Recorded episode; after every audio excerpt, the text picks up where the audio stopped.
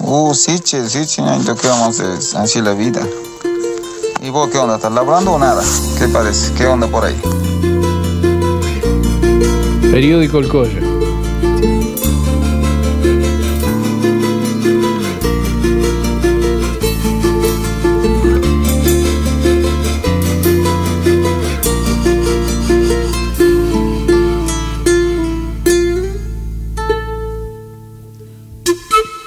Periódico El Colla. Ailín Pacarín. Ailín Puchau. Ailín Zuca. Ailín Chisi. Aymanalia Kazanki.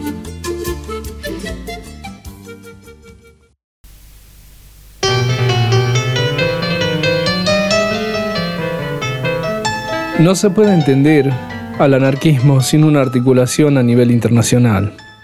Entre los anarquistas salteños Existieron varios ejemplos sobre estos lazos transnacionales a lo largo del siglo XX. Existen una serie de ejemplares que ilustran estas relaciones, las denominadas giras de propaganda, que se extendieron desde un comienzo de siglo y fueron promovidas por los periódicos La Antorcha o La Protesta, o algunas organizaciones sindicales de la Fora.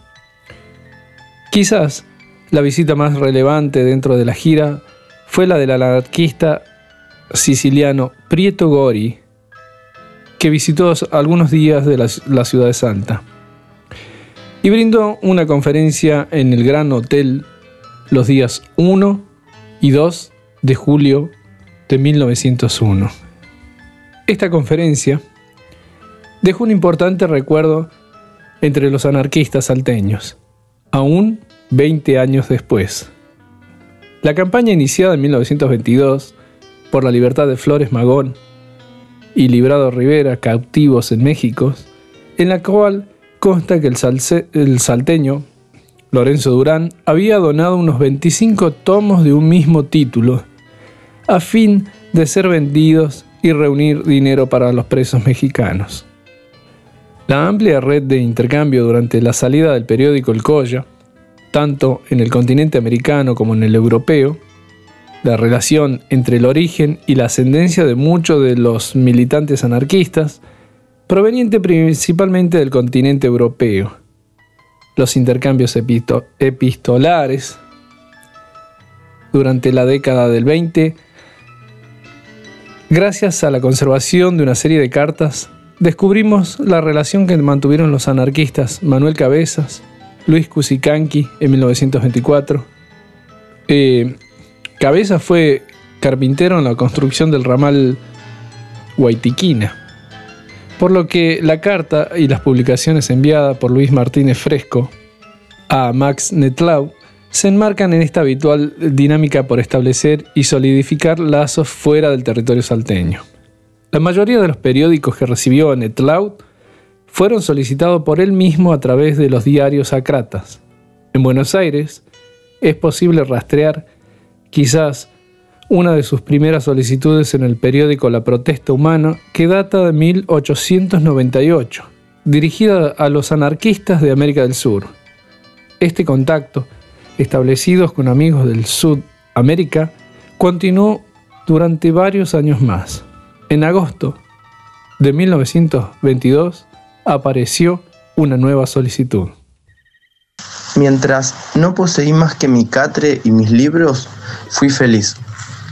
Ahora poseo nueve gallinas y un gallo, y mi alma está perturbada. La propiedad me ha hecho cruel. Siempre que compraba una gallina, la ataba dos días a un árbol para imponerle mi domicilio destruyendo en su frágil memoria el amor a su antigua residencia. Remendé el cerco de mi patio con el fin de evitar la evasión de mis aves y la invasión de zorros, zorros de cuatro y dos pies. Me aislé, fortifiqué la frontera, tracé una línea diabólica entre mi prójimo y yo. Dividí la humanidad en dos categorías, yo, dueño de mis gallinas, y los demás, que podían quitármelas.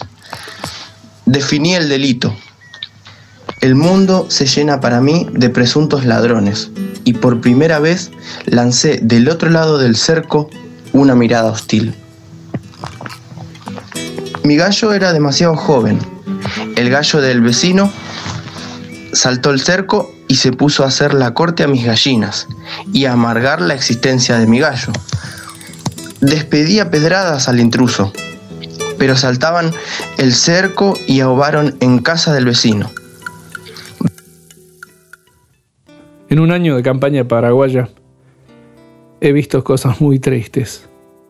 He visto que no se trabaja, que no se puede trabajar, porque los cuerpos están enfermos, porque las almas están muertas, sin más ayuda exterior que el veneno del curandero. El rebenque del jefe político, el sable que les arrea al cuartel gubernista o revolucionario He visto a los humildes, de pies de las madres, pies agrietados y negros y tan heroicos, buscar el sustento a lo largo de las sendas del cansancio y de la angustia. Y he visto a los niños, los niños que mueren por millares bajo el clima más sano del mundo, los niños esqueletos, de vientres monstruosos, los niños arrugados, que no ríen ni lloran, las larvas del silencio. Y me han mirado los hombres, y las mujeres, y los niños, y sus ojos humanos, donde había el hueco de una esperanza. Me han dicho que debemos devolver, devolverles la esperanza, porque este es el país más desdichado de la tierra.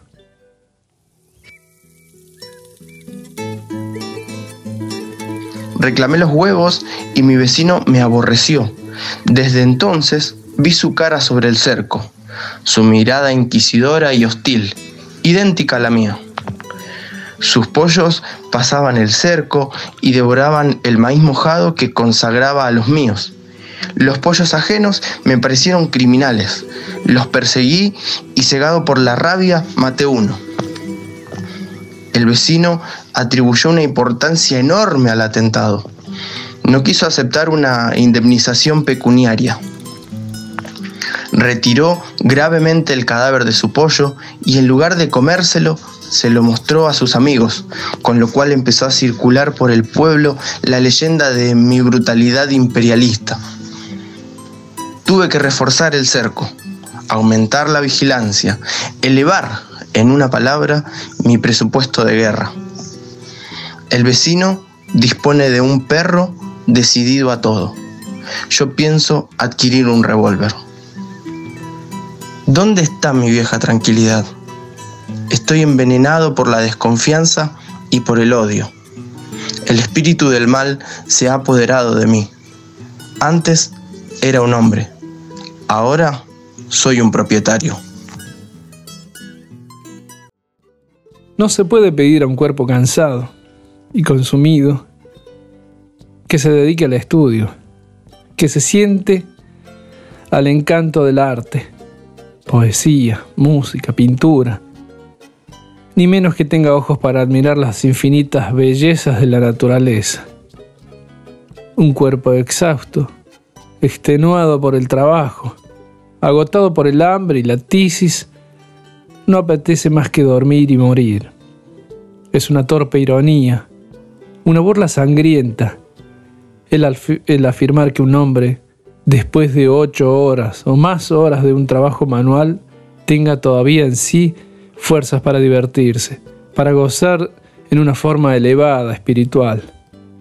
Solo posee después de la abrumadora tarea la pasividad de embrutecerse, porque para esto no necesita más que dejarse caer, arrastrar.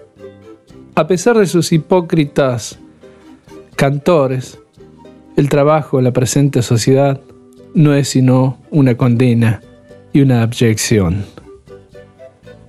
Los bellos cantos de las masas activas, laboriosas, pujantes, los himnos a los músculos vigorosos, las aladas peroraciones al trabajo que ennoblece, que eleva, que nos libra de las malas tentaciones y de todos los vicios. No son más que puras fantasías de gente que nunca ha tomado el martillo ni el escalpelo, de gente que nunca ha encorvado el lomo sobre un yunque, que jamás se ha ganado el pan con el sudor de su frente. Severino di Giovanni, el derecho al ocio y a la expropiación individual. Huac Cuticama, Tincunacama. Hasta luego, hasta el próximo encuentro.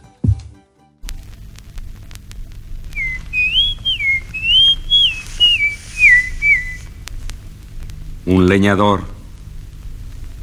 Bajando del cerro se encuentra mi padre con este hombre. Le falta un brazo.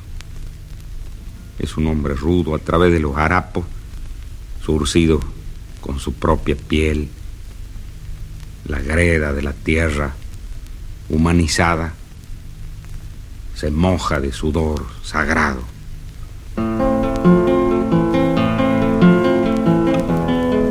Bajando del cerro, a cuestas trae un horcón del apacho. Lo saludo y en el suelo su carga ha depositado.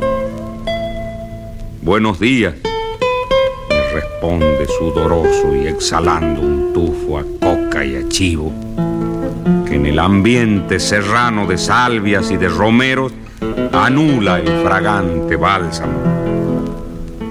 Calza rotas alpargatas y mal cubren sus andrajos el duro vientre moreno y un muslo robusto y magro. Con lástima lo contemplo al mirar que el pobre es manco. Él con la izquierda se palpa el muñón a medio brazo y me sonríe. ¿Qué haciendo, amigo? Se quedó manco. Por enlazar un bagual me lo corto limpio el lazo. Y así se gana la vida. Como hachador me la gano. Yo trabajo por mi cuenta porque pa' mí no hay conchavo sino a medio jornal. Puedo hachar con la zurda y hacho. No dejo de ser un hombre porque me falte una mano. Brindo como es de ley un cigarrillo y el gaucho lo acepta cortés, tranquilo, maloliente como un santo.